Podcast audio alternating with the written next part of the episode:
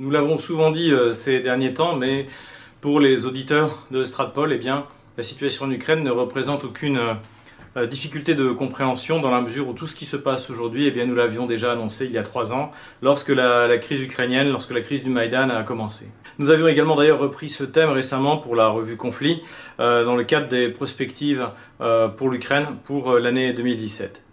On peut dire aujourd'hui que tous les processus qui ont été enclenchés par Maïdan eh se poursuivent et entraînent la crise de plus en plus loin dans un marasme complet et dans une autodestruction à la fois politique, économique, militaire, euh, qui aujourd'hui met vraiment en jeu euh, l'Ukraine en tant qu'État. Alors la première chose qui a explosé, eh bien sûr, c'est la coalition. Donc euh, pour rappel, euh, la coalition telle qu'elle est sortie euh, des urnes l'année 2014 au mois d'octobre, issue du Parlement, elle a explosé depuis longtemps. puisque le parti de Yulia Timoshenko, le parti donc Patrie, Batrichina euh, ne fait plus partie de la coalition. Le parti Samapomitch s'est retiré. Donc c'est le parti de l'ouest de l'Ukraine, du maire de Lvov, Sadovoy. Le parti euh, de Oleg Liashko, le parti radical également, s'est retiré. Et il reste finalement les deux blocs euh, principaux. Donc le bloc de Petro Poroshenko, mais Petro Poroshenko représente sans doute aujourd'hui moins de 10% de, de, la population ukrainienne, et le Front populaire, le Narodny Front, qui à l'origine était euh, fondé par euh, l'ex-premier ministre Yatsenuk, et euh, le néo-nazi président de la Rada, Andrei Paroubi. Donc ce sont les deux structures qui, qui subsistent, mais qui aujourd'hui en fait ne représentent absolument plus euh, ce, que, ce, que, ce que veut la population ukrainienne. Je rappelle également qu'en novembre 2015, nous avions eu des élections régionales qui avaient amené dans quasiment toutes les grandes villes euh, de la Nouvelle-Russie, donc de, de Odessa jusqu'à Kharkov, des candidats pro-russes euh, à, à, la tête, à la tête des mairies, à la tête des régions. Euh, en dehors de, c'est assez exceptionnel pour qu'on souligne, la ville de Nikolaïev, qui avait été prise par, euh, par justement le parti Samapomich de, de Sadovoy.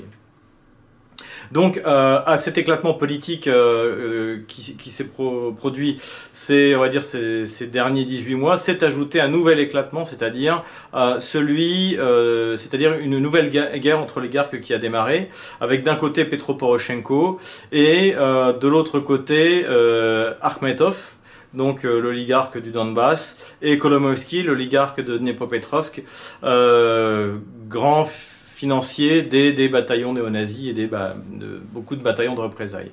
Alors cette, euh, cet affrontement a, eu, a pris la forme euh, d'un blocus euh, que euh, une organisation qui s'est appelée l'organisation des vétérans de, des opérations antiterroristes euh, a monté pour empêcher la livraison de, charbon et de produits venant du Donbass des républiques autoproclamées.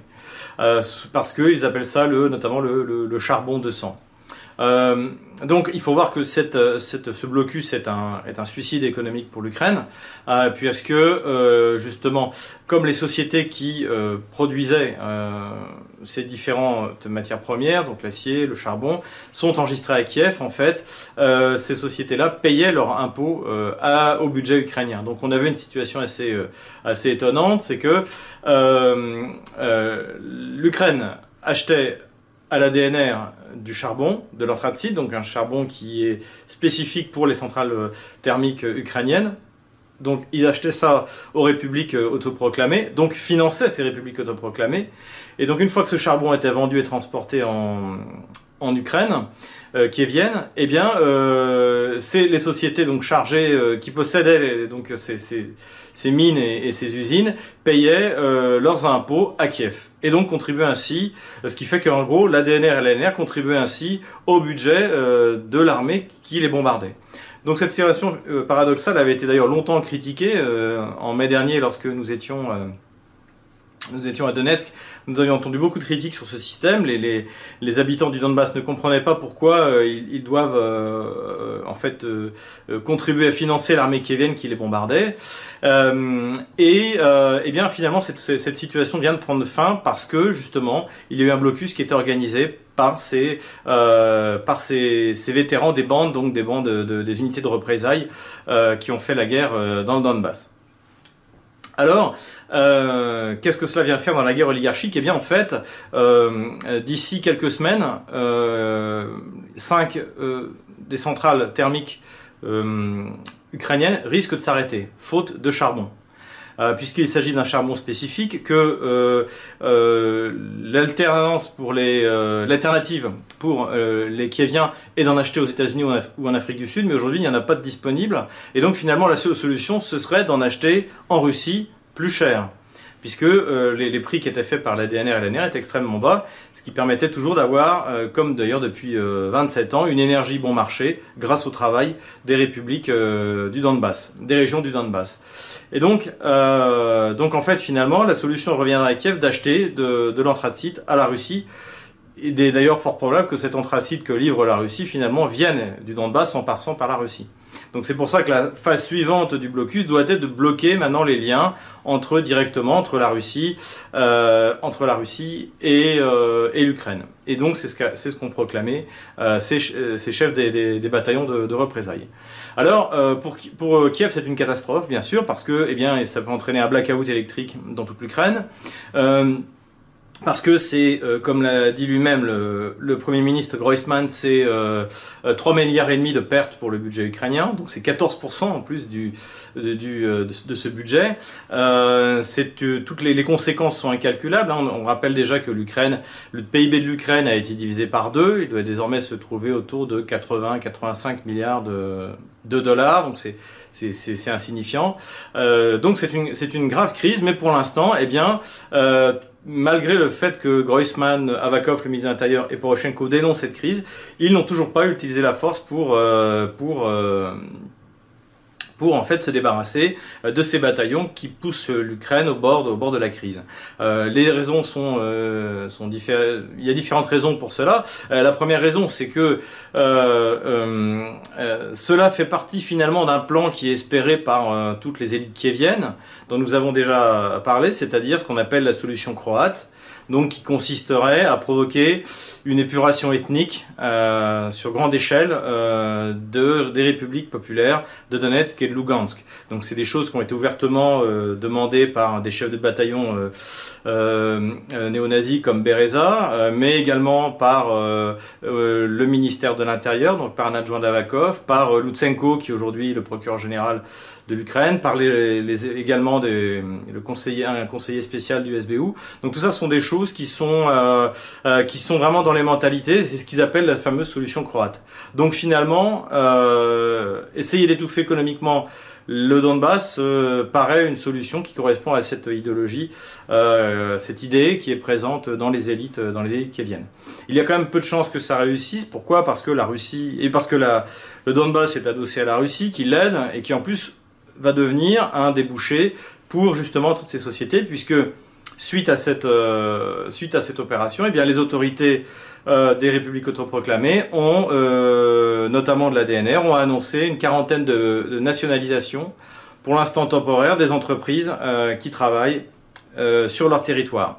Ce qui représente donc une perte énorme, euh, non seulement cette fois pour Kiev, mais également pour l'oligarque qui tenait l'essentiel de ses actifs, c'est-à-dire euh, donc euh, qui est euh, qui est un des oligarques qui jusque-là tentait de jouer le jeu de, Kiev et qui à qui on doit notamment le fait que Mariupol soit resté entre les mains de Kiev et ne soit pas passé du côté du côté de la DNR.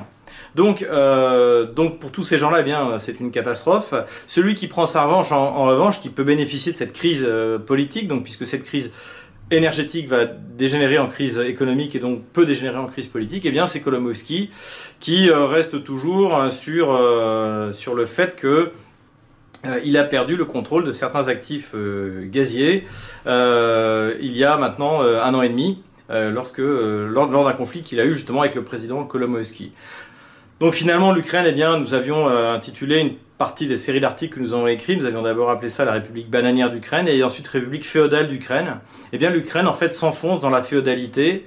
Euh, L'État central, qui en fait n'a quasiment jamais existé dans l'histoire de l'Ukraine, hein, pour ceux qui ont, lu notre ouvrage, eh bien finalement n'existe plus. Et euh, ce sont différentes factions qui, se, qui se, sont en train de se partager l'Ukraine. Euh, pour la population, c'est une véritable catastrophe. Euh, donc nous avons beaucoup de, de, de, de, liens, notamment avec Kharkov, Kharkov, avec, avec Zaporozhye, donc les villes de l'est de l'Ukraine, qui sont en plus censées être les plus riches, puisqu'il y a encore de l'industrie, mais comme elles ont perdu leur client principal qui est la Russie, eh bien, c'est la crise généralisée.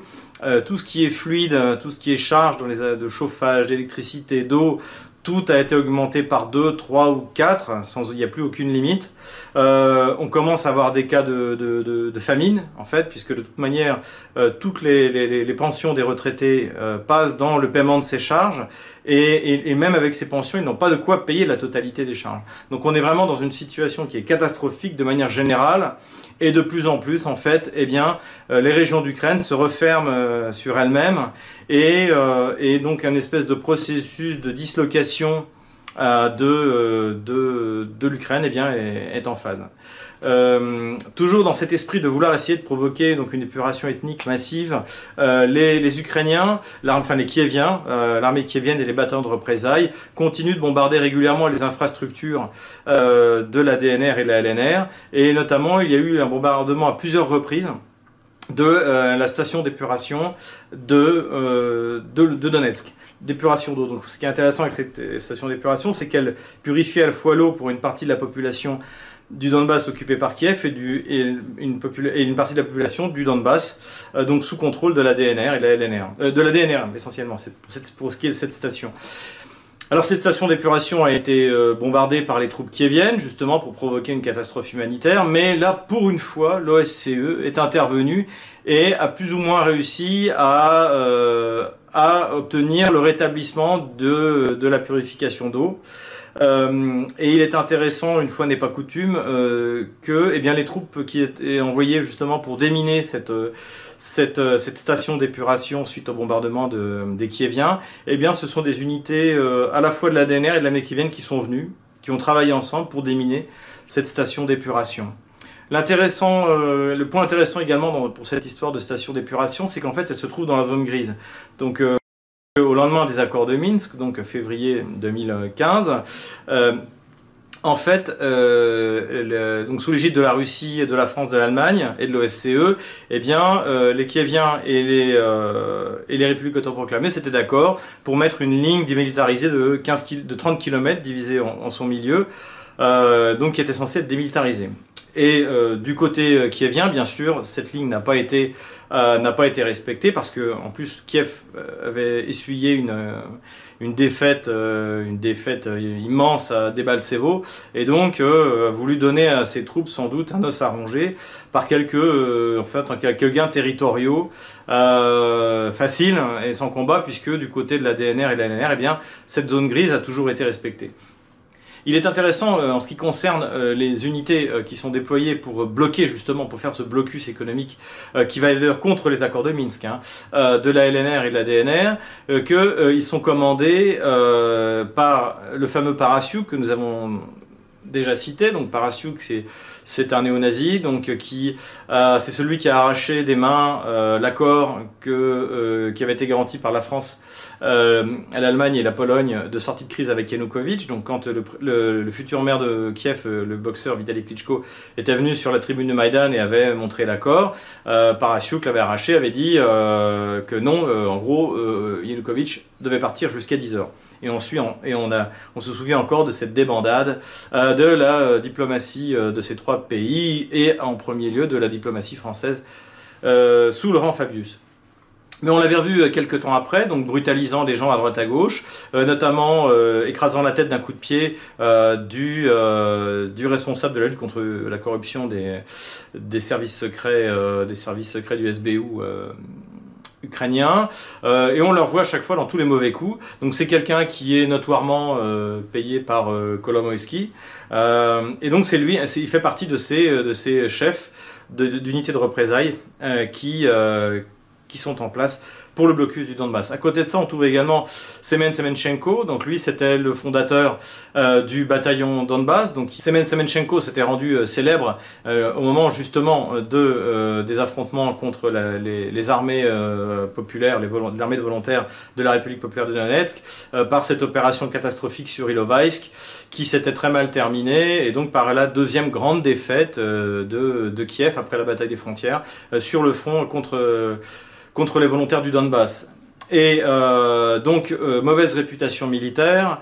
Euh, et à côté de ça, donc il était devenu, il est devenu ensuite député, comme la plupart des chefs de bataillon néo-nazis en Ukraine.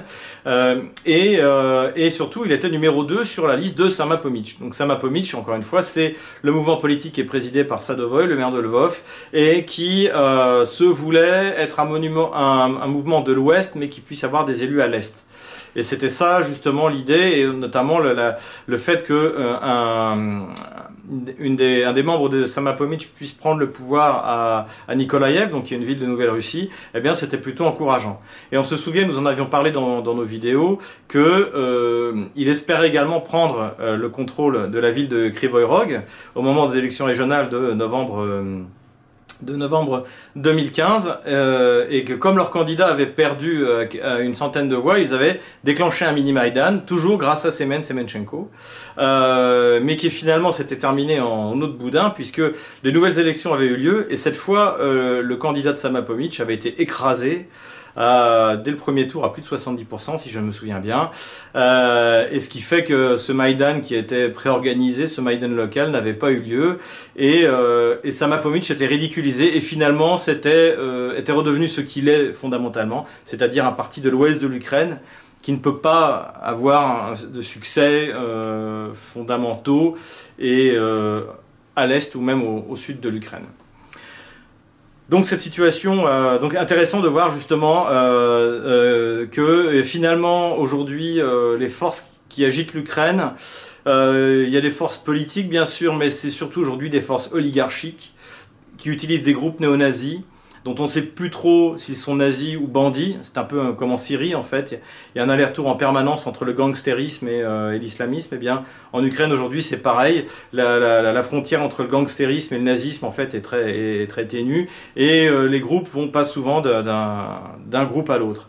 Euh, alors le, seul point qui pourrait aujourd'hui peut-être consoler l'Ukraine, c'est d'ailleurs le ministre des Affaires étrangères Pavlo Klimkin qui l'a souligné il y a il y a quelques jours, c'est que euh, finalement ils sont rassurés par l'administration Trump parce que euh, ils s'imaginaient euh, que bien Trump puisse faire un revirement complet, supprimer les sanctions avec la Russie immédiatement. Finalement, cela n'a pas eu lieu et au contraire, les déclarations, en tout cas officielles, du département d'État américain pour le maintien des sanctions, pour le soutien à Kiev, même si le budget qui est alloué est divisé par deux, euh, finalement la situation est beaucoup moins catastrophique que les Ukrainiens s'étaient auto-persuadés euh, qu'elle puisse l'être.